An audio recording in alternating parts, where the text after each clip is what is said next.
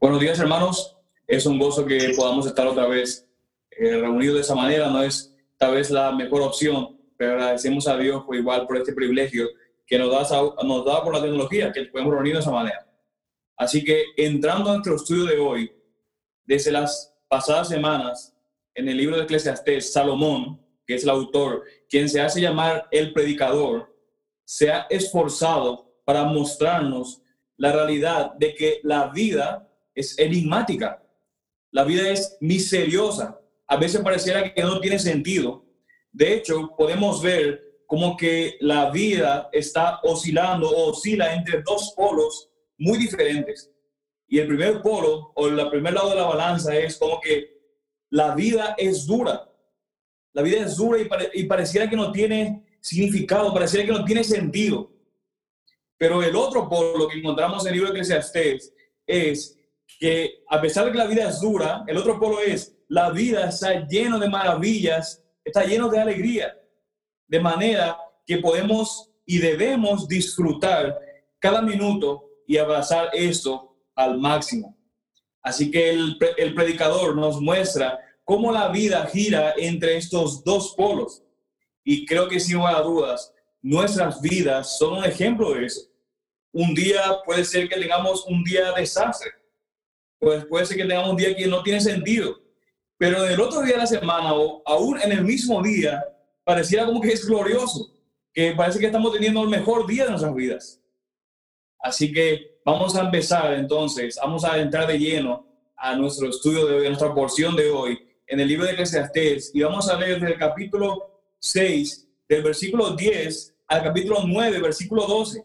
Tenemos mucho trabajo que hacer, pero que hemos orado que el Señor nos, nos utilice su palabra en esa mañana y que pueda aplicar su palabra a nuestros corazones. Y la idea principal, mis hermanos, la idea central que quiero transmitir en esa mañana es que debemos vivir dirigiéndonos a la muerte lo mejor que podamos, disfrutando la vida hoy, confiando en Dios y recordando que Dios tiene el control de todo. De nuevo, esa idea central que va a correr a través de todo sermón y quiero que ustedes tengan en mente a medida que vamos avanzando, que debemos vivir dirigiéndonos a la muerte lo mejor que podamos, disfrutando la vida hoy, confiando en Dios y recordando que Dios tiene el control de todo. Y mis hermanos, debo advertirle que probablemente este no sea el mensaje más alentador que van a escuchar, pero yo creo y estoy convencido de que probablemente sea el mensaje más importante tal vez que escuche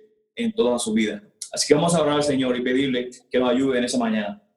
Padre, venimos ante ti, oh Dios, humillados, Señor, delante de tu palabra, delante de quien tú eres, Señor. Nosotros parece que hay días que no tenemos sentido, que no encontramos sentido a la vida, Señor. Pero recordamos, Señor, que tú tienes el control. Tú, Señor, eres Dios soberano y ayúdanos a vivir recordando una y otra vez esas verdades. Ayúdame, Padre, por medio de tu Espíritu, Señor, a exponer tu palabra de una manera clara, Señor. Que los hermanos puedan entender, Señor, qué es lo que dice tu palabra, qué es lo que tú has querido transmitir, Señor, tu palabra cuando tú nos inspiraste. Y ayúdanos, Señor, a que no solamente podamos entender qué dice tu palabra, sino que podamos aplicar tu palabra, Señor. Y como bien hemos, hemos orado cada semana, Señor, que tu Espíritu, Señor, pueda predicar un mejor sermón de lo que podamos hacer en los corazones de cada uno de nosotros. Y te pedimos todo eso en el nombre de tu Hijo y, por el poder de tu Espíritu. Amén. Amén, amén. Así que vamos a empezar en nuestro, en nuestro caminar, en nuestro viaje por estos largos pasajes del libro de Eclesiastes y yo espero que hayan seguido las recomendaciones que le hemos dado y hayan leído todas esas porciones. Y espero que se hayan preguntado qué es lo que el autor está tratando de decirnos. Así que en nuestra primera parte, en nuestro primer versículo, en nuestra primera porción, nuestro primer punto que abarca del versículo 10 al versículo 13 del capítulo 7, el predicador comienza ahora la segunda parte del libro de Eclesiastés. El libro está dividido claramente en dos porciones claras. Y hasta la semana pasada eh, se ha dividido la primera parte del libro. Ahora empezamos la segunda parte del libro. Y la pregunta clave que el predicador se plantea en esa porción, lo podemos ver en el versículo 12, donde dice, ¿quién sabe lo que es bueno para el hombre? Y la respuesta esperada es que está esperando que respondamos a esa pregunta es, nadie, nadie más que Dios. Pues ¿quién hará saber al hombre lo que sucederá de él bajo el sol? Y esta es la segunda pregunta retórica que presenta el predicador.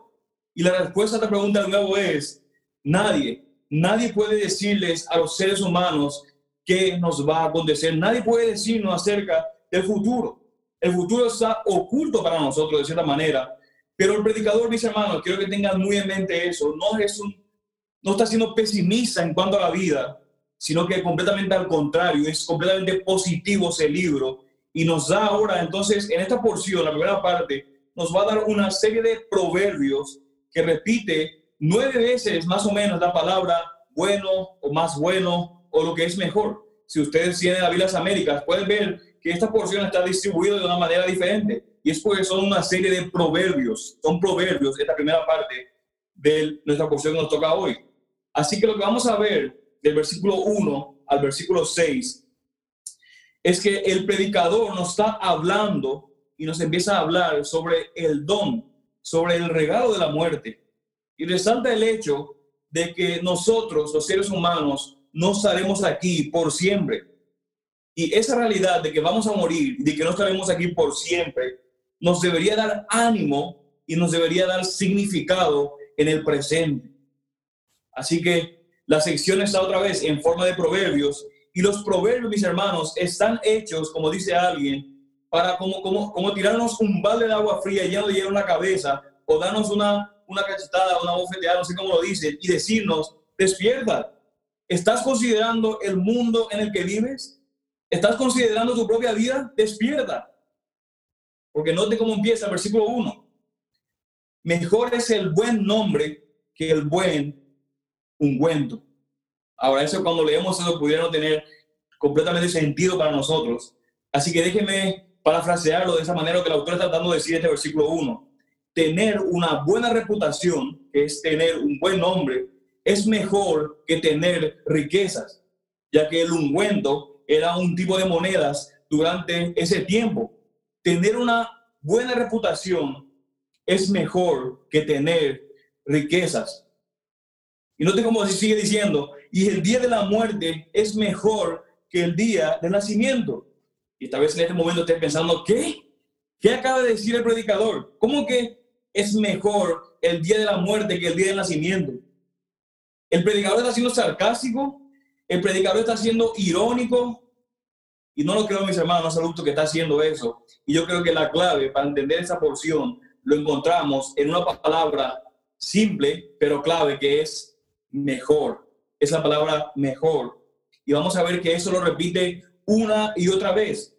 De manera que, mis hermanos, como de manera reflexiva, las riquezas no es que son malas, no son inherentemente malas, sino que simplemente no es tan bueno como tener un buen testimonio.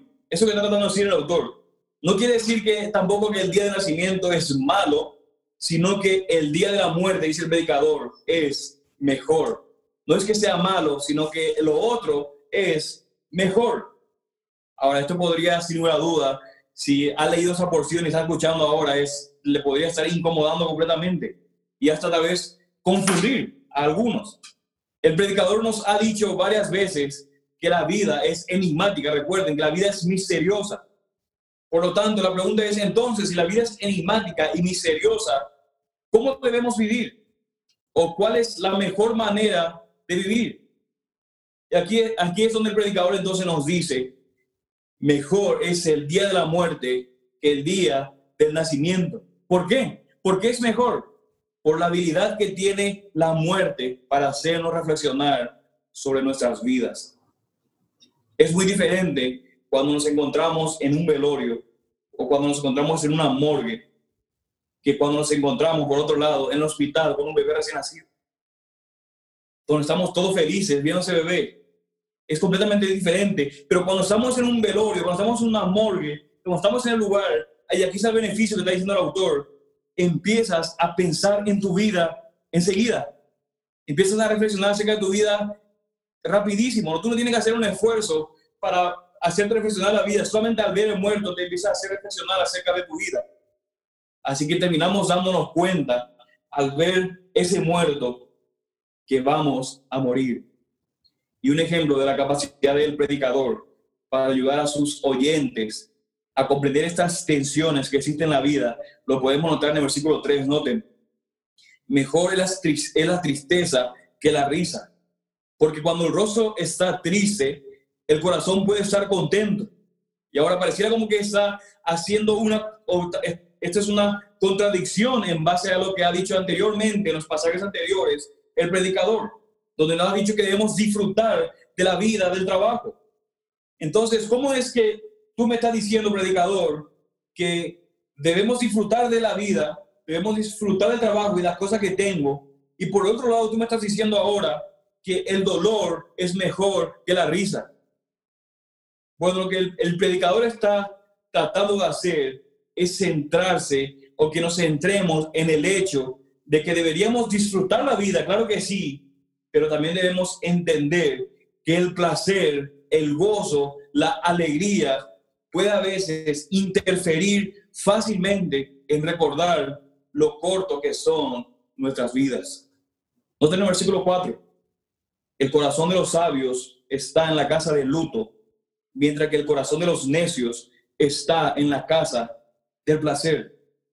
Mis hermanos, paradójicamente, no contradictoriamente, paradójicamente, lo que el predicador nos llama a que entendamos es que cuando vivimos con el conocimiento, con el entendimiento de que vamos a morir, podemos entonces disfrutar las cosas del mundo de manera correcta.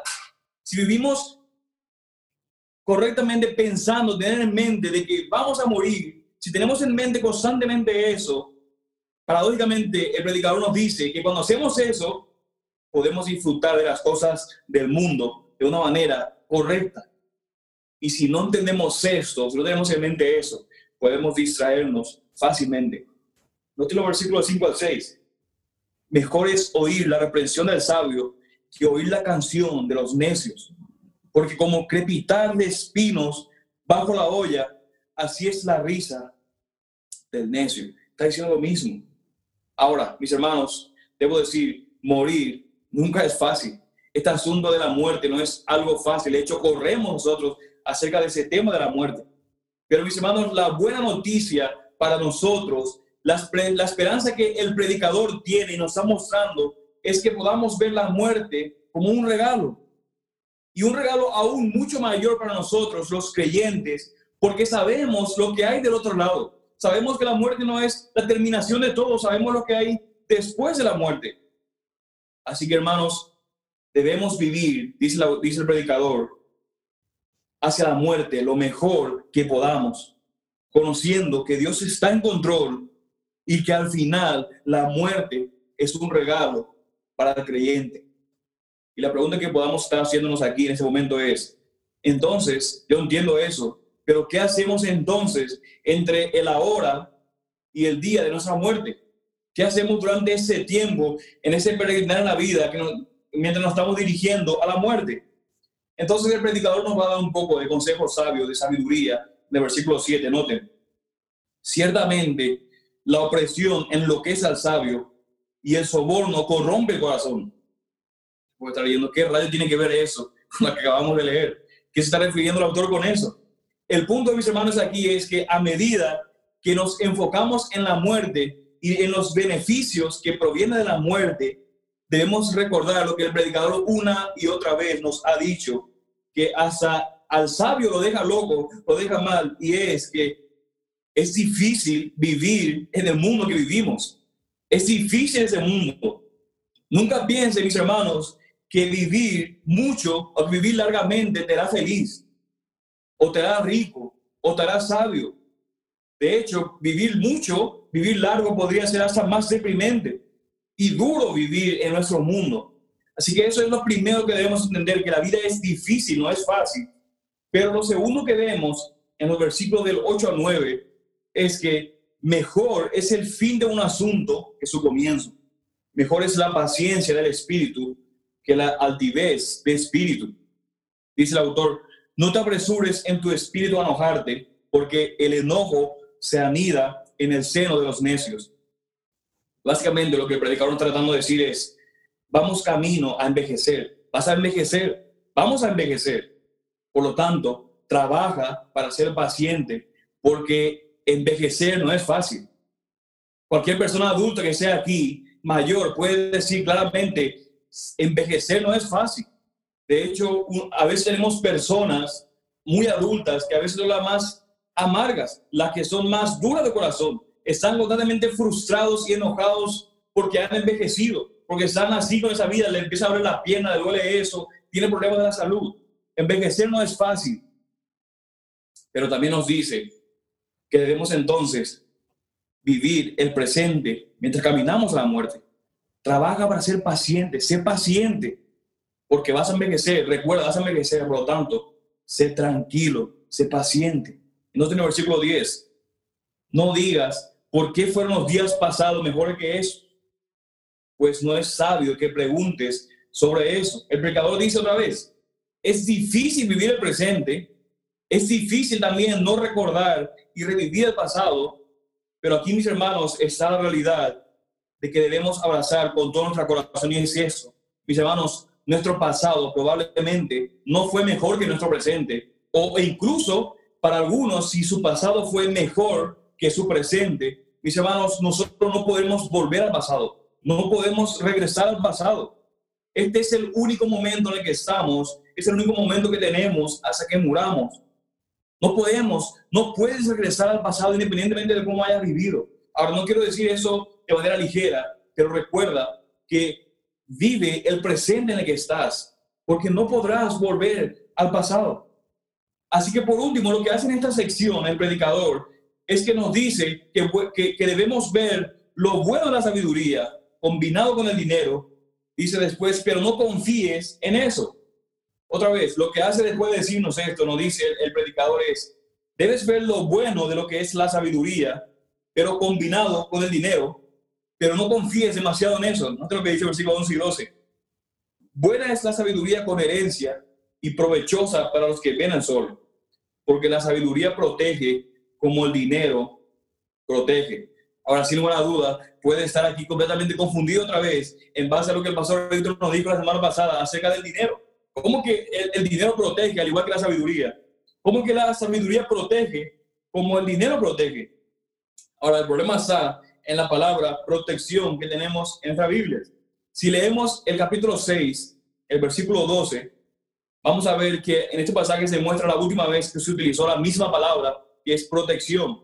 Y dice en el versículo 12 del capítulo 6, porque ¿quién sabe lo que es bueno para el hombre durante su vida en los contados de su vana vida? Los pasará como una sombra. Y aquí está otra palabra. Aquí está la palabra protección. Aquí está la palabra, esta palabra, la mejor traducción es sombra. Así que déjame leer otra vez el versículo 12 para ver si pueden entender un poquito mejor. Porque la sombra, en otras palabras, la sombra de la sabiduría es como la sombra del dinero. El punto aquí es, no puedes confiar en ellos. No está mal, pero no confíes en ellos. Sería increíble ser sabio y encima al mismo tiempo rico, sin una duda sería increíble. Pero, dice el predicador, cuidado, no confíes en ellos. No confíes en estas dos cosas. ¿Por qué? ¿Por qué no podemos confiar? Versículo 13. Considera la obra de Dios, porque ¿quién puede enderezar lo que Él ha torcido? Y aquí está el asunto, mis hermanos. ¿Cómo podemos confiar en que Dios tiene el control? Tal vez reflexiones en tu vida, veas su vida y digas, mi vida es terrible. Mi pasado fue peor. Mi futuro, bueno, en base a mi presente, el pasado se ve mucho peor que mi presente y mi pasado. Por lo tanto, ¿cómo puedo confiar en Dios y vivir bien de camino a la muerte de la mejor manera que yo pueda? Y la respuesta a eso que el predicador nos da es Jesús.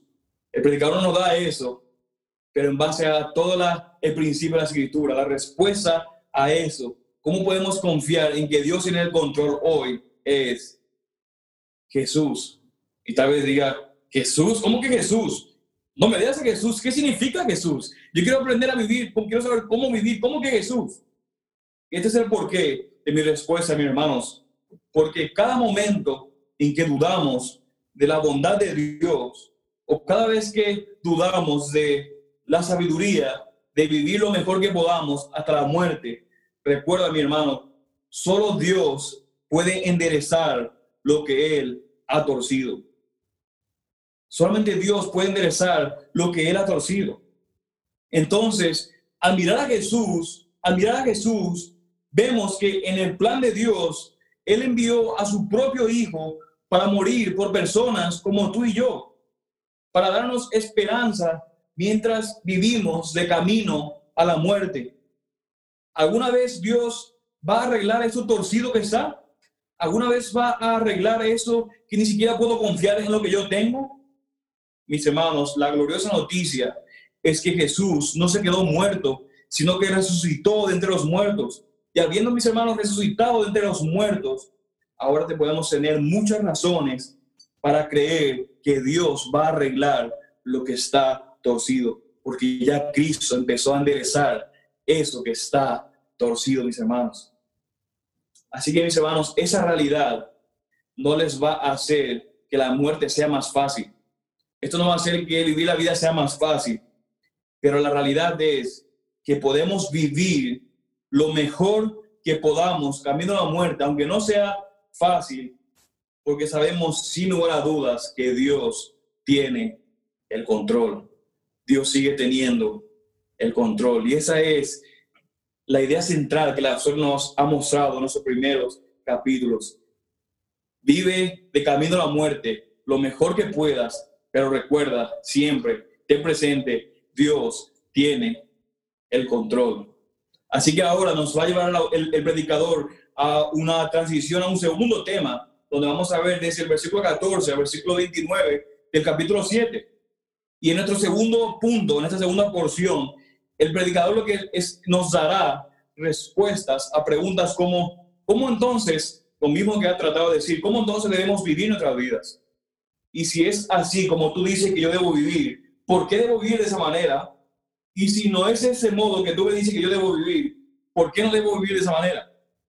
Así que otra vez, si han leído esta porción de esa mañana que nos toque y al leer estuvo completamente confundido, más especial en esta parte del versículo 14 al 29, o te causó muchas preguntas, déjeme decirle, mis hermanos, que estamos en el mismo equipo.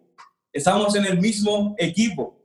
He luchado, mis hermanos, y los pastores están aquí eh, de testigos con este pasaje como nunca tal vez lo he hecho alguna vez. Pensé que el libro de Job era difícil, predicar esos 20 algo versículos, capítulos, pero esta porción me ha sido completamente difícil. Y en mi desesperación y en mi frustración, leí un comentario del el libro de, de Eclesiastés, Esperando Consuelo, y mira lo que dice esta persona que tiene mil veces más estudio y más experiencia que yo. Mira lo que dice. Este, hablando de esta porción de 14 a 29, es uno de los pasajes más difícil y quizás uno de los más notorios de Eclesiastes. Así que yo me, tuve consuelo saber que yo no soy el único loco que ha luchado con ese pasaje. Aún estas personas que son mil veces más inteligentes que yo, luchan, han luchado con ese pasaje.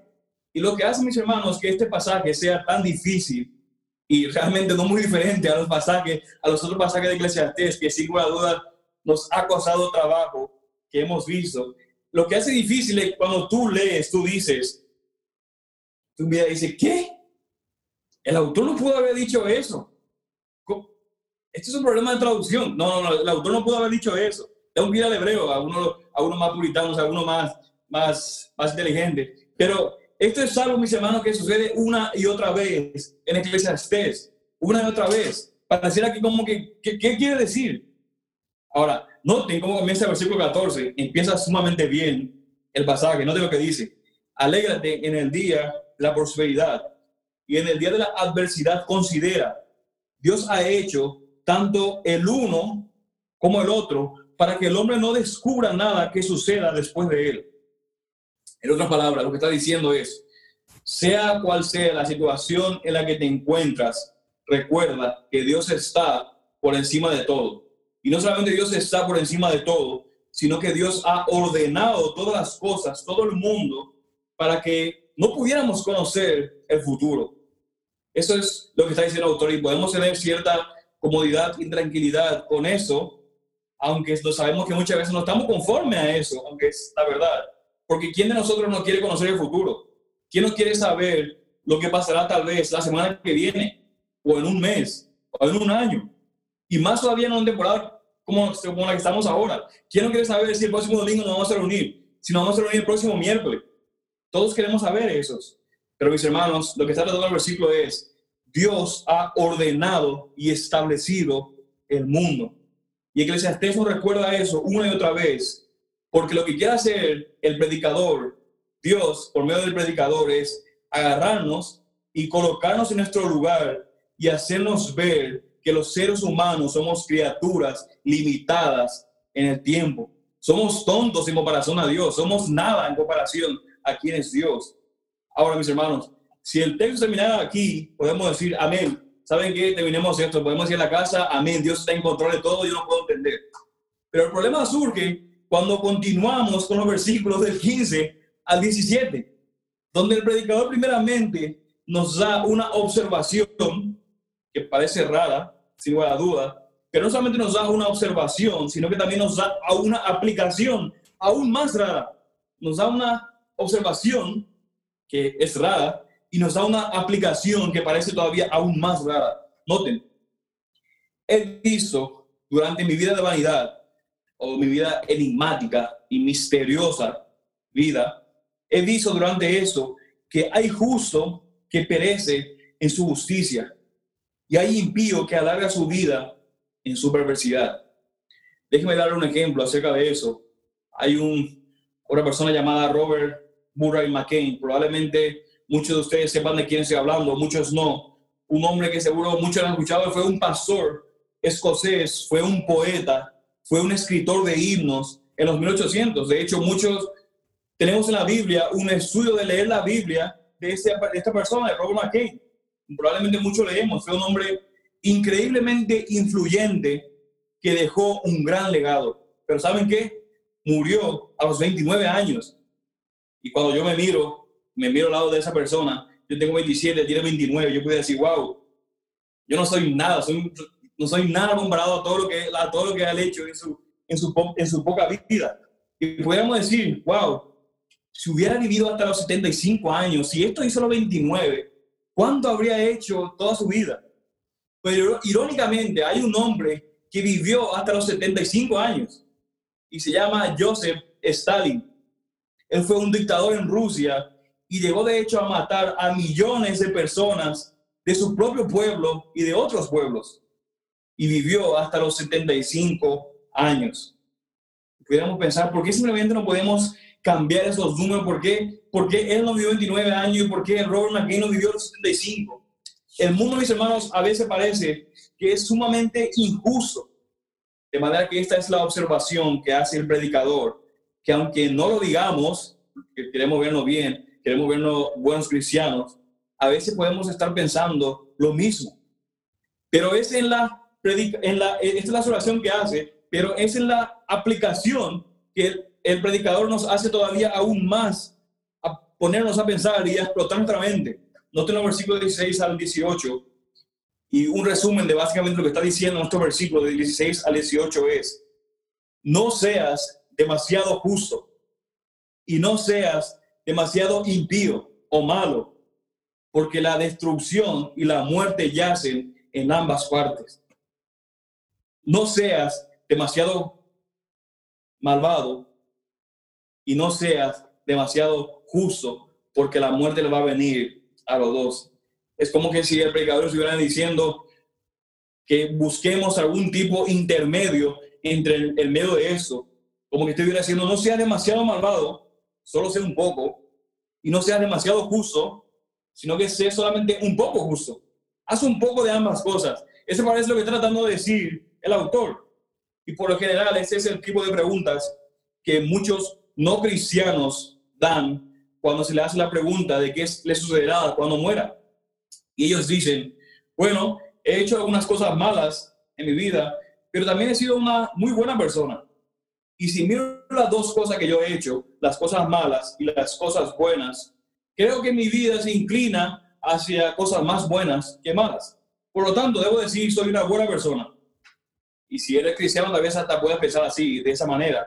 Pero el versículo 18 parece confirmar eso. Noten, dice, bueno es que retengas esto sin soltar aquellos de tu mano, porque el que tema a Dios se sale con todo ello. Otra palabra, retén esto, esa aplicación que te estoy diciendo, teme a Dios y estarás bien. Ahora, abordemos estos dos conceptos aquí. El primero, que dice que no debemos ser, no es bueno ser demasiado malvado. Ahora, sin importar el trasfondo que tenga, sea cristiano, no sea cristiano, todo, todos podemos concluir que eso no está bien, no es bueno ser demasiado malvado. Todos pueden decir amén a eso. No, no debería ser demasiado malvado. Ahora, lo que hace que esto sea tan difícil es que muchas personas malvadas, muy malas, parecen salirse con la suya muy a menudo. Y no solamente salen con la suya, sino que se salen con la suya sin ninguna repercusión o sin ninguna consecuencia. Y tal vez esté aquí esa mañana escuchando, convencido que saldrás libre, sin consecuencias, con esa maldad o con ese pecado en el que estás participando allí actualmente. Tal vez esté pensando que vas a salir de esto que estoy haciendo, yo creo que no, no va a tener consecuencias pero pudiera decir, ¿sabe qué? Estoy haciendo muchas cosas malas, estoy diciendo mal en mi vida, estoy viviendo mal, pero yo miro mi vida y me está yendo tremendamente bien. Lo estoy matando, como dicen por allí. Por lo tanto, estoy bien. Soy malo, pero me está yendo bien. Ahora, no tener el versículo 14 de nuevo. Dios ha hecho los días de nuestra prosperidad, así como los días de adversidad. Déjame decirte eso, mis hermanos. Dios no solamente es un Dios que está por encima de todo y que tiene el control de todo, sino que también Dios es un Dios bueno y justo. Y la escritura nos dice de principio a fin que Dios juzgará a todos de acuerdo con lo que se merecen. Dios juzgará a todos de acuerdo con lo que se merecen. Y tal vez esté pensando, bueno, wow, sí, amén. Los pecadores van a tener lo que se merecen. Amén escucha pecador, no seas demasiado malvado porque te va, a, te va a llevar a la destrucción, Dios te va a juzgar. Amén. Probablemente estés bien con eso, pero vean ahora entonces el segundo punto que nos trae el predicador. No seas demasiado justo. Puedes estar pensando en este momento, esto es claramente absurdo. Estoy de acuerdo que no debería ser demasiado malvado, pero que no debería ser demasiado justo. De hecho, creo que debería ser lo más justo que pueda posible. Debe ser lo más justo que pueda ser. ¿Cómo puede ser un exceso de justicia ser algo malo? Bueno, te recomiendo que escuches a un hombre llamado Jesús en Mateo capítulo 22, versículo 23, capítulo 23, de 23 a 25, que dice, note lo que dice el predicador, eh, eh, este hombre llamado Jesús, por si aún no lo conocen, dice, ay de vosotros, escribas y fariseos, hipócritas, porque pagáis el diezmo de la menta, del eneldo y del comino, y habéis descuidado los preceptos de más peso de la ley, la justicia, la misericordia y la fidelidad. Días ciegos, que coláis el mosquito y os tragáis el camellos. Este pasaje, mis hermanos, nos da una idea clara de lo que está sucediendo en esta porción de Eclesiastés mis hermanos, el problema con ser demasiado justos es que muchas veces nos resulta fácil confiar en la justicia que poseemos. Confiamos demasiado de nuestra justicia y creemos aún que nuestra salvación, aunque decimos que es por gracia, creemos que nuestra salvación es por justicia. Soy bastante justo, soy una buena persona. Y quizá eres una buena persona, felicidades, pero el problema es que cuando empiezas a confiar en tu bondad y empiezas a confiar en tu justicia, suceden dos cosas. En primer lugar, disminuyes lo que realmente significa justicia, al igual que los fariseos. Cuando confías demasiado en tu justicia, disminuyes lo que significa realmente la justicia, al igual que los fariseos. Tal vez puedes hacer eso, puedes tener, hacer todas tus disciplinas, vengo a la iglesia firmemente, ayudo haciendo eso, hago eso, soy muy cristiano, hago mayormente en mi vida vivo bien, pero porque hago todo eso bien, entonces puedo mirar pornografía. Puedo hacer eso que está malo. Hago todo eso aparento hacer todo eso, pero en escondida, eso me, me está haciendo permitir que yo haga lo otro. Esto es exactamente lo que estaban haciendo los fariseos. Estaban teniendo muchísimas leyes, cumplían las leyes a cabalidad, al pie de la letra, pero estaban haciendo, se estaban justificando su pecado en base a la manera en que están viviendo. Y la realidad, mis hermanos, es que nuestra justicia se empieza entonces a convertir en nuestro Dios. Y aquí es donde entra el predicador y nos dice, ¿sabes qué? Tu justicia, esa justicia de que tú te fías, te destruirá. ¿Crees que tu justicia es lo que te va a pasar al final? ¿Crees que es que tu justicia lo que te mantendrá firme delante del tribunal de Dios? ¿Sabes qué? Te destruirá. Por lo tanto, no seas demasiado malvado y no seas demasiado justo. Y esto se confirma en los versículos del 19 al 20, donde nos dicen, la sabiduría es genial y te hace más fuerte que 10 gobernantes en una ciudad. Pero versículo 20 dice, todos están en un mal estado. Versículo 21, no escuches todo lo que te dicen porque puedes escuchar a tus sirvientes maldicirte. Pero de versículo 22, pero la realidad es que tú maldices también a otra persona. Y esto nos hace mostrar que parece que en nuestra vida todo el mundo es un desastre. Yo digo, bueno, debo cuidarme de no escuchar lo que están diciendo ellos, pero al mismo tiempo yo mismo estoy maldiciendo a los otros. Entonces, ¿qué podemos hacer ante esta gran situación que estamos viviendo de que parece un completo desastre? Y el predicador nos da la salida entonces en el versículo 18 y nos dice, el que teme a Dios saldrá de todo, de todo ello de ser demasiado justos o ser demasiado malvados. Siempre debes retener eso en tu mano. Retén en tu mano que el que teme a Dios saldrá de todo ello. El que teme a Dios se cuidará de no ser demasiado malvado o ser demasiado justo. Retén eso de entender lo que significa ser demasiado justo y ser demasiado malvado. Nunca lo olvides porque en el momento que lo olvides, puedes estar tentado a caer en cualquiera de estas dos categorías. Mis hermanos, Dios no nos ama porque soy menos malvado que los otros. Dios no nos ama porque soy más justo que los demás. Mis hermanos, Dios nos ama solamente por Cristo. Por lo tanto, confía en Cristo y en Él y nadie más, porque lo demás te conducirá a la destrucción. Y el término medio que tenemos que buscar no es ser un poco de esto y un poco de lo otro, sino que el término medio es Jesús y solamente Él. Y ahora no solamente el predicador nos da la segunda, no dice eso, sino que nos da la segunda cosa que necesitamos para saber, para poder vivir bien en un mundo que nunca comprenderemos completamente. Este es el punto 2. La sabiduría humana tiene sus límites. Versículos 23 a 29. Cuando el predicador ha dicho una y otra vez que él quería resolverlo todo, que quería entender todo. Él anhelaba tener sabiduría. Y ahora, ¿quién no quiere tener sabiduría? ¿Quién no quiere entender todas las cosas?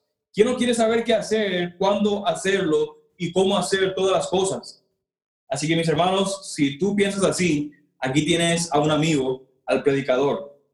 Y aunque con sabiduría dice que buscó eso, él al final se dio cuenta que la sabiduría no está completamente a su disposición. Él buscó la sabiduría, pero se dio cuenta que la sabiduría de manera completa no está a su disposición. No tengo versículo 23 al 24, donde nos señala que la sabiduría está lejos de él. Y no solamente está lejos, sino que está en extremo profundo. Está más allá de la comprensión humana. Ahora, mis hermanos, el problema con esa búsqueda es que inevitablemente esa, esa búsqueda por el conocimiento, por la sabiduría, por comprender las cosas, lo llevará inevitablemente por un mal camino. Porque si quieres, alguien ha dicho, porque si quieres descubrir, si quieres conocer todas las cosas, todas las cosas, eso también te llevará a conocer el lado oscuro de la vida. La pregunta es, ¿realmente quieres conocer todas las cosas? ¿Quieres saber realmente acerca de todas las cosas? Porque esto es lo que el predicador lo hizo. Él quiso entender todas las cosas. Todas las cosas lo buscó. No tengo versículo 25. Dirigí mi corazón, el centro de mi ser, toda mi, mi fuerza a conocer a investigar y a buscar la sabiduría y la razón. Y no solamente eso, no te lo que dice, y también a reconocer la maldad de la insensatez y la necedad de la locura. Y lo irónico de eso es que, de esto que quería saber todo, de que querían comprenderlo todo, y lo irónico es que aparentemente él lo encontró. Y nos, cuesta que, nos cuenta que en su búsqueda de, esto, encontró a una mujer en el camino, no el versículo 26, y allí más amarga que la muerte. Note lo que dice, y allí más amarga que la muerte, a la mujer cuyo corazón es lazos y redes, cuyas manos son cadenas. El que agrada a Dios escapará de ella, pero el pecador será por ella apresada. Ahora, mis hermanos, cuando habla de esa mujer, él no está hablando de una mujer en particular, no es como que está criticando a cierta mujer, sino que él está personificando la locura y la insensatez, como lo vemos también en Proverbios 9, 3 al 18. Él no está hablando mal de una mujer, de cierta mujer, sino igual que Proverbios, sino que es una personificación por medio de esa imagen de la locura y la insensatez. Y en Proverbios 9, perdón, 13 y 18, él nos retrata también cómo, cómo es una mujer, igual que lo que está haciendo aquí, que es prostituta, que es una prostituta y que se siente en los lugares altos y que llama a los que pasan en el camino como diciendo ahí, miren, vengan un poco, ven a disfrutar, te va a gustar. Es, es, es lo que tratando de decir en Proverbios y también aquí. Eso es exactamente lo que está pasando en nuestro pasaje. Eso, y eso es lo que hace exactamente, mis hermanos, el pecado. Tú estás en tu camino, estás yéndote por tu vida, haciendo lo que tengas que hacer. No es que estás caminando directamente hacia esa mujer, no es que estás yendo directamente hacia eso, porque no necesitas ir hacia ello, porque el asunto es que está por todas partes, no es que tú tienes que buscar el pecado, porque el pecado está por todas partes, no necesitas ir a ella. Y no solamente está por todas partes, mis hermanos, sino que a menudo nos resulta atractivo, a menudo nos resulta seductorio. Es como si estuviera diciendo, bueno, así es el pecado, pero tú pudieras estar pensando, bueno, yo entiendo que así es el pecado, que está por todas partes y no seduce. Pero el predicador está hablando de la sabiduría. ¿Qué tiene que ver el pecado con la sabiduría? Pero saben que mis hermanos, lo que está tratando de decir el predicador es que la sabiduría, el conocimiento, el querer resolver todo, el querer experimentar, puede llevar de directo a la destrucción. Es como si estuviera diciendo, bueno, eso que voy a, probablemente lo que voy a hacer, o esto que estoy haciendo, no lo debería hacer. Pero la razón por la que estoy haciendo eso es para ganar conocimiento, para tener experiencia, para descubrir el mundo. Y como ganar conocimiento es algo bueno, por lo tanto, hacer eso no está tan mal. Es como que alguien, como alguien que diga, ¿cómo puedo ayudar yo a una persona drogadicta? ¿Cómo puedo ayudar a entender lo que está pasando si primero no me fumo uno? Es eso básicamente lo que estoy tratando de decir. Como que yo quiero experimentar quiero conocer eso, ¿qué, qué, qué hace eso? Y como experimentar y conocer no es algo malo, puedo hacerlo. ¿Le ha pasado alguna vez eso? ¿Ha pensado alguna vez acerca de eso? Y esto es lo que dice el predicador, que nuestra búsqueda de conocimiento, nuestro estar empecinados en tratar de resolver todas las cosas y de conocer la experiencia, nos puede llevar directamente a los brazos de la locura y de la insensatez. Note el versículo 28, que mi alma está todavía buscando, mas no ha hallado. He hallado a un hombre entre mil, pero mujer entre todas estas no sé, no he hallado. Básicamente lo que está diciendo aquí es, es casi imposible encontrar a alguien en ese mundo que sea correcto. Todo el mundo es un desastre. Todas las personas son terribles. Y al ver eso, podemos preguntarnos entonces, a ver esa realidad de que todo, todo está terrible, todo está tan mal, todo está, todo está loco, fuera de control, nos puede llevar la pregunta, ¿quién tiene entonces la culpa de todo eso? De hecho, podemos regresar al versículo 14, donde dice, Dios ha hecho el día de la prosperidad y el día de la adversidad. Y esto nos puede llevar a decir, ¿no es Dios realmente la razón del mundo, de las cosas como están? ¿No es Dios la razón por la que yo estoy siendo tentado con la sabiduría que me lleva al pecado y a la muerte? ¿No es Dios el culpable que no me sacó eso, que me deja hacer eso? ¿No es Dios el culpable de todo eso? Y este tipo de preguntas, mis hermanos, no es algo nuevo, sino que eso se remonta directamente al jardín del Edén, cuando Adán y Eva se rebelaron contra Dios al violar su palabra. Y al Dios confrontar su palabra, su, su pecado, ¿qué hace Adán? Culpa a Eva. ¿Y Eva qué hace? Culpa a la serpiente. Y es así, desde allí podemos ver cómo el ser humano siempre se quiere poner en un papel de víctima. Siempre somos la víctima, nosotros no somos el culpable, siempre queremos ser la víctima. Y en caso de que nos pongamos en el papel de que somos la víctima, en caso de que estés pensando que tú eres la víctima de las cosas que están sucediendo y que estás haciendo, no en el versículo 29.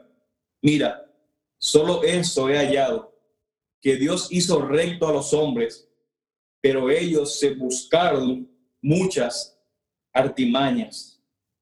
Y mis hermanos, el punto aquí es que usted y yo somos los que tenemos la culpa de nuestra condición de pecado, de nuestra inclinación, de nuestro deseo de perseguir estas cosas, ya sea sabiduría, conocimiento, maldad o justicia. Es un deseo pecaminoso de hacerlo todo, de querer hacerlo todo por nuestra propia cuenta. Un deseo de querer resolverlo todo es nuestra culpa. Y no queremos ir a Dios. No queremos ir junto a Dios. Y no solamente no queremos ir junto a Dios, sino que no queremos pedir ayuda a alguien fuera de nosotros. Porque pensamos que solamente nosotros podemos entender y resolver todas las cosas. Y esto es lo que nos dice el predicador. ¿Sabe qué? Eso no va a funcionar. Te va a destruir. Mis hermanos, yo no sé con qué están luchando esa mañana para tratar de hacer que la vida funcione. Pero eso es lo que le puedo decir. La maldad no va a lograr resolver tu vida. El conocimiento, la experiencia, no hará, no resolverá tu vida. La sabiduría no va a resolver tu vida. Todas estas cosas nos van a conducir a nuestra destrucción si solamente, no esto, si solamente lo buscamos para nuestro propio bien. ¿Qué debemos hacer entonces en un mundo que no podemos comprender completamente? Otra vez, confía en Jesús y solamente en Jesús. Es Jesús quien es nuestra justicia, es Jesús quien es nuestra sabiduría, es Jesús en quien debemos confiar y en nadie más. Una y otra vez podemos ver cómo eso está apuntando claramente al único que puede darnos sentido a la vida y es el Señor Jesucristo.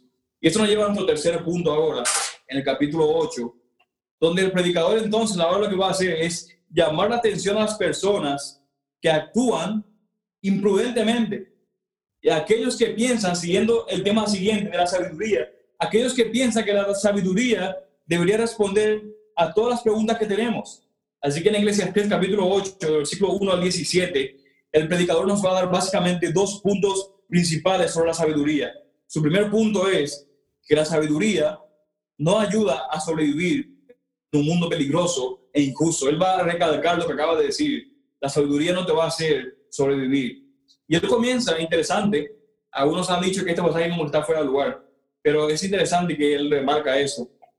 Él empieza alabando la sabiduría en el versículo 1 capítulo 8. Él pregunta, ¿quién como el sabio? Y la respuesta esperada que tenemos que hacer es nadie. Y la, la, la, la traducción literal debería ser ¿Quién puede ser como el sabio? Eso que tratando de decir. ¿Quién puede ser exactamente como el sabio? Y la respuesta es nadie.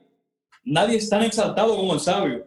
Y el predicador sigue eso con una segunda pregunta y nos dice, ¿y quién otro sabe la explicación de un asunto? Y la respuesta otra vez es, nadie, solamente una persona sabia.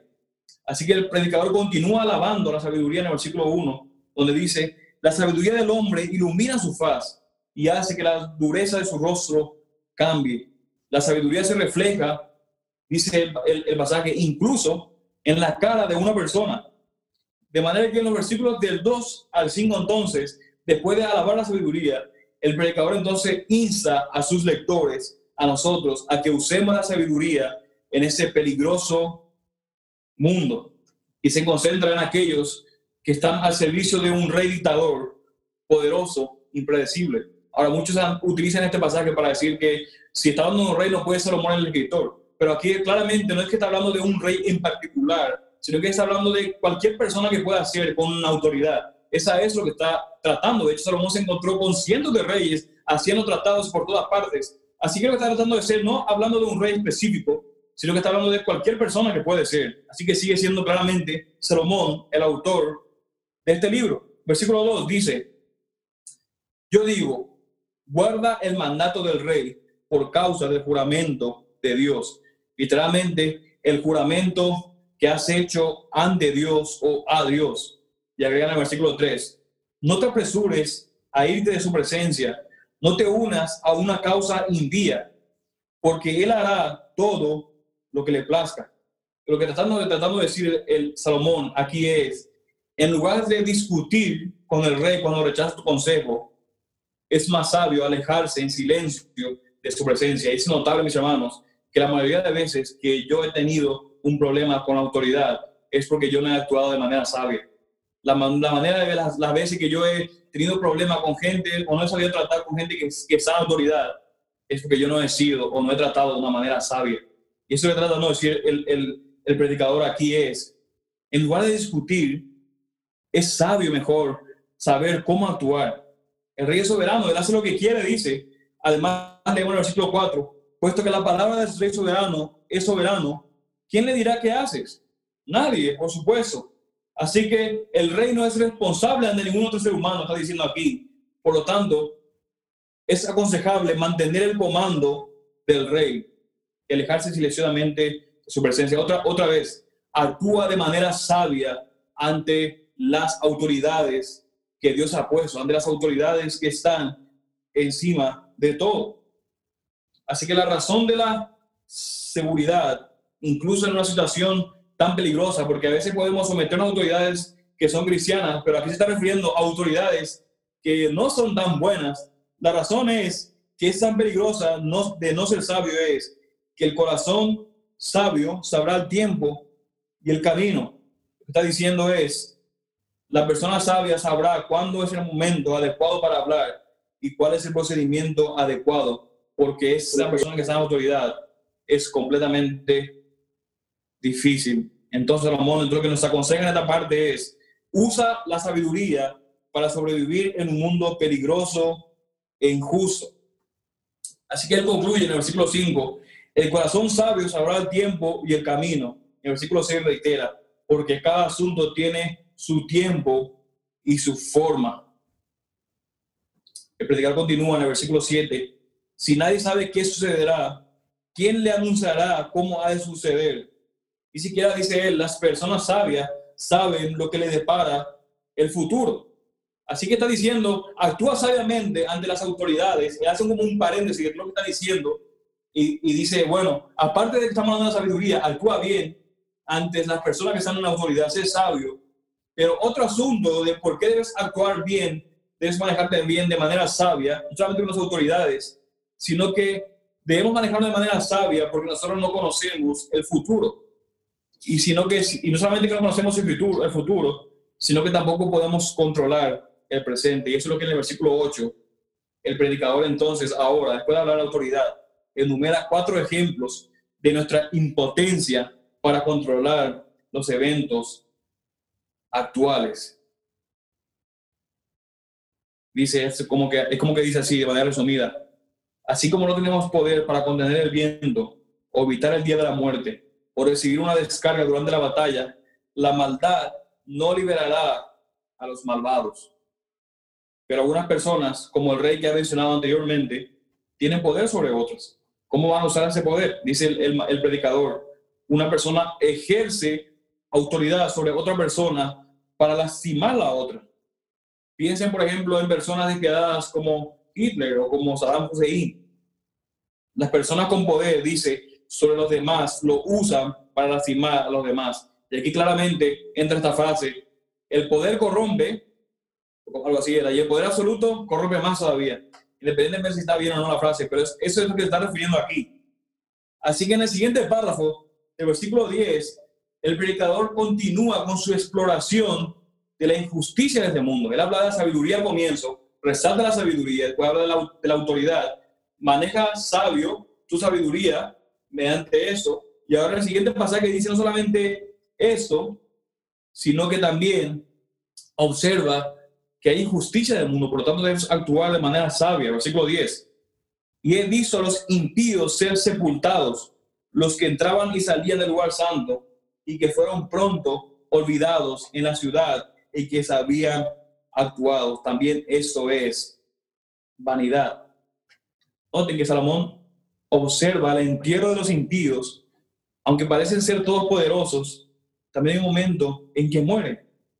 Pero lo que está tratando de resaltar es que incluso en la muerte, el gran igualador entre los malvados y los justos es que los malvados parecen prosperar.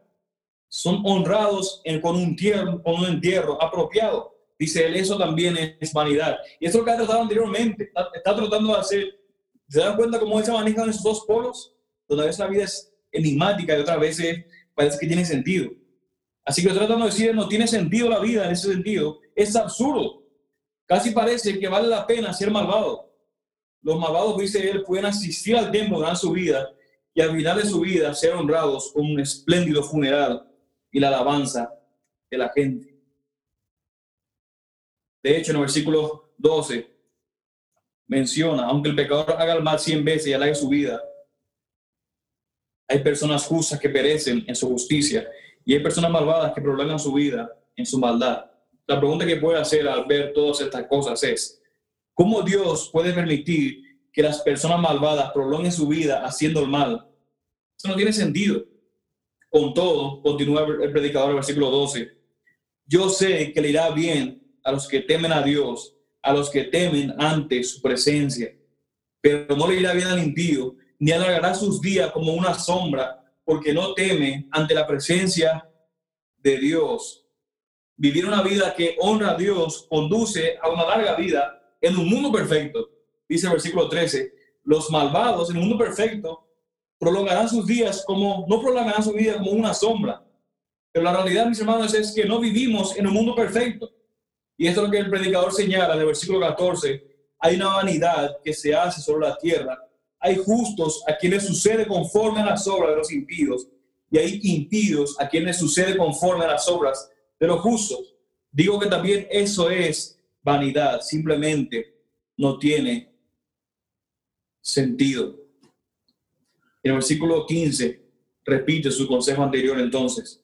Por lo tanto, yo alabé el placer, porque no hay nada bueno para el hombre bajo el sol, sino comer, beber y divertirse, y esto le acompañará en sus afanes, en los días de su vida que Dios le haya dado bajo el sol.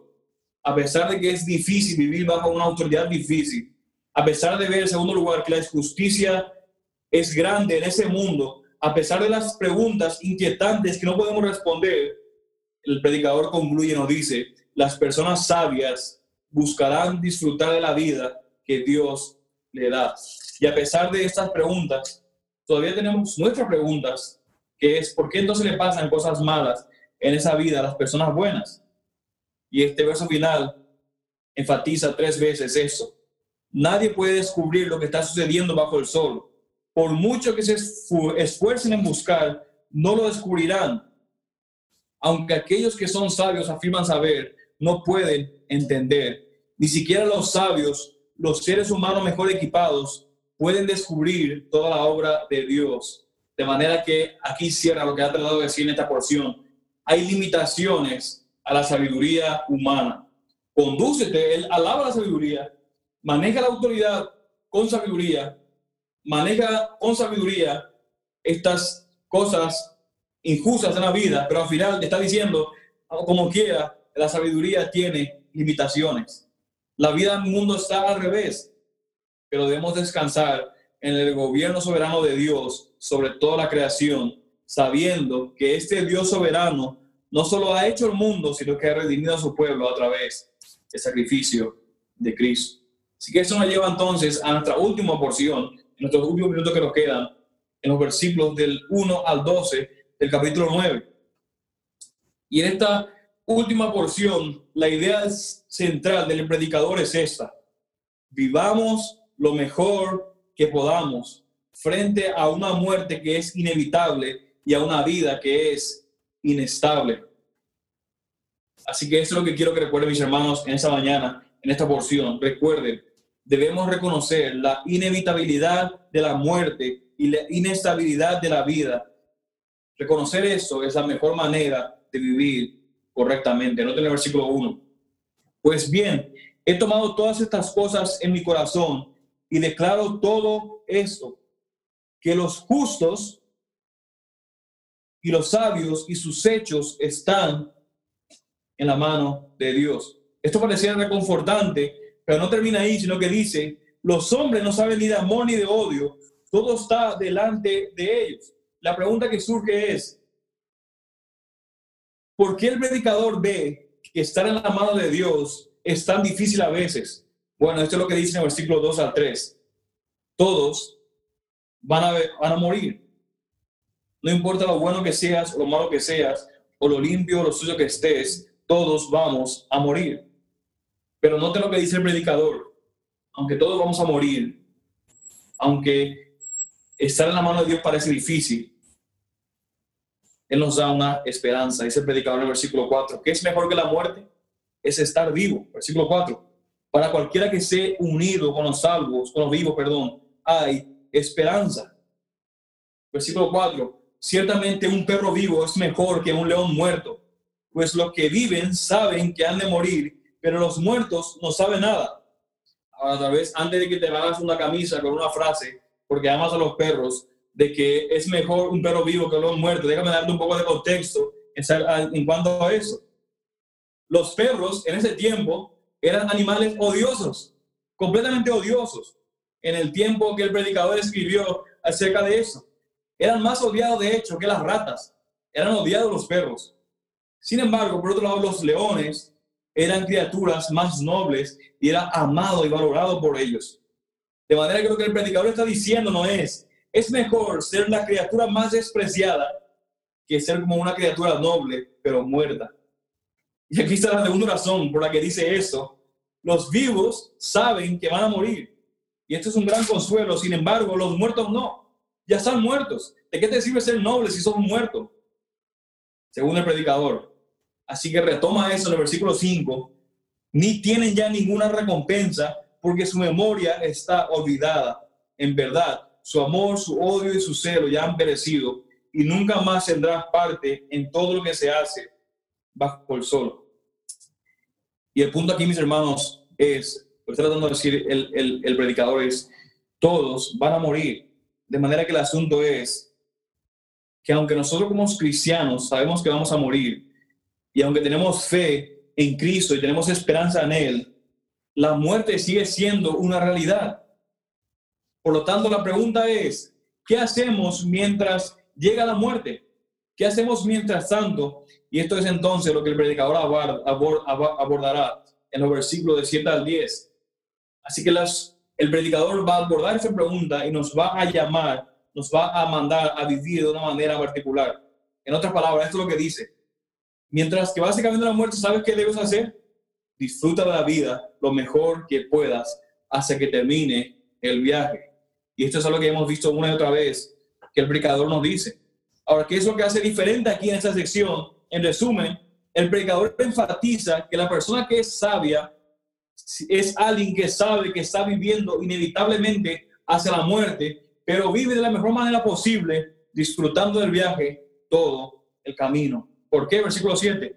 Porque Dios ya ha aprobado tus obras. Ahora, mis hermanos, yo no sé si, si saben eso, tal vez algunos sí, pero muchos no crecimos escuchando eso. Y es que Dios creó el mundo y nos colocó aquí en ese mundo. Y porque esta es la creación de Dios, Él se deleita en nosotros, se deleita en su creación. Como dijo alguien, Dios es glorificado cuando disfrutamos, disfrutamos del mundo que Él creó para que vivamos en Él. De manera que, ¿cómo entonces disfrutamos de la creación? En el capítulo 7 nos dice, disfrutando de la comida y de la bebida. Versículo 8, en lo que te pones y en la forma en cómo te ves. Versículo 9, disfruta de tu patrimonio. Versículo 10, disfruta sea lo que sea que hagas. ¿Y cómo podemos hacer eso? Versículo 9 es un gran ejemplo. Goza de la vida con la mujer que amas todos los días de tu vida fugaz que Él te ha dado bajo el sol, todos los días de tu vanidad, porque esta es tu parte en la vida y en el trabajo con te afanas bajo el sol. Y esto es sumamente impactante, mis hermanos, porque nosotros no nos merecemos absolutamente nada. Creemos pensando que nos merecemos salud, riqueza, felicidad, libertad, pero no, lo que nos merecemos es morir. De manera que cada momento que tenemos es un regalo de Dios. Y mis hermanos, el disfrute de la vida produce dos cosas al mismo tiempo. En primer lugar, produce gratitud hacia Dios, porque Dios es el que hizo el mundo para que en él vivamos. Él nos ha regalado la vida. Él desea que podamos disfrutar lo mejor que podamos la vida que nos ha regalado. Pero lo importante es entender que solamente es posible disfrutar el mundo si no adoramos al mundo. Solamente podemos disfrutar del carrusel si no amamos el carrusel, si no amamos a Dios que hizo el carrusel. Y la única forma de no adorar al mundo es adorando a Dios. Esta es la única forma humanamente posible, porque si tú no adoras a Dios, encontrarás a otra cosa que adorar, porque esa es la manera en que fuimos creados para adorar. Y cualquier otra cosa que adoremos que no sea Dios, siempre nos va a decepcionar y al final nos llevará a la destrucción. Pero para ir terminando, el disfrute de la vida también nos prepara para la eternidad. No solamente nos lleva a ser agradecidos con Dios, también nos prepara para la eternidad. Y esto es lo que dice el predicador, que habla de comer, vestirse con vestiduras blancas, disfrutar de la vida, disfrutar de tu esposa, de matrimonio, y eso que está diciendo él suena muy familiar con Apocalipsis 19, del 6 a 9. Note lo que dice este pasaje. Y oí como la voz de una gran multitud, como el estruendo de muchas aguas, como el sonido de fuertes truenos que decía, aleluya, porque el Señor nuestro Dios Todopoderoso reina. Noten, regocijémonos y alegrémonos. Démosle a Él la gloria, porque las bodas del Cordero han llegado y su esposa se ha preparado matrimonio y a ella le fue concedida vestirse en qué? Lino fino, resplandeciente y limpio, porque las acciones justas de los santos son el lino fino. Y el ángel me dijo, versículo 9, bienaventurados los que están invitados a la cena de las bodas del Cordero. Y me dijo, estas son palabras verdaderas de Dios. Mis hermanos, no tengo idea cómo será la eternidad, pero en base a lo que, tenemos en la, escritura, es que será algo completamente increíble, maravilloso. Y lo que hacemos en esa vida es solamente una práctica de lo que será por toda la eternidad. Así que cada vez que nos reunamos y celebremos con unos amigos, o cada vez que hagamos algo que nos guste, cada vez que vas al parque con tus hijos, recuerda, nos estamos preparando para la eternidad, porque eso es lo que nos espera. Por lo tanto, ¿qué hacemos mientras tanto? Disfrutamos la vida, ¿Por qué esto es tan importante disfrutar la vida para el predicador? Mira cómo cierra el versículo 11. Justo cuando nos encontramos motivados al clima, note cómo termina. Vi además que bajo el sol no es de los ligeros la carrera, ni de los valientes la batalla, y que tampoco de los sabios es el pan, ni de los entendidos las riquezas, ni de los hábiles el favor, sino que el tiempo y la suerte les llegan a todos. En otra palabra, nada es seguro aquí estar en la mano de Dios significa que Él tiene el control de nuestras vidas, no nosotros. Nosotros no controlamos el mundo en el que vivimos. Y mis hermanos, la providencia es el nombre que le damos al control de Dios sobre todas las cosas. Pero la providencia no es algo que nosotros podemos controlar, sino que la providencia es algo que nosotros experimentamos. Y esto se destaca en el versículo final, el versículo 12, porque el hombre tampoco conoce su tiempo como peces atrapados en la red traicionera y como aves abrazadas en la trampa, así son atrapados los hijos de los hombres en el tiempo malo, cuando cae de repente sobre ellos. Mis hermanos, a la luz de estas realidades, nos enfrentamos a una decisión. Al ver la inevitabilidad de nuestras muertes, vamos a morir. Podemos o simplemente renunciar a la vida, podemos caer en la desesperación, o sin embargo, podemos creer que existimos en la mano de Dios, en la mano de un Dios bueno que me ha dado a Jesucristo como garantía de lo que sucederá después de la muerte. Por lo tanto, disfrutemos nuestra vida lo mejor que podamos, sabiendo que la vida es impredecible. Hermanos, tener en cuenta la inevitabilidad de la muerte y la inestabilidad de la vida es la mejor manera de vivir bien. Debemos dirigir entonces, vivir dirigiéndonos a la muerte.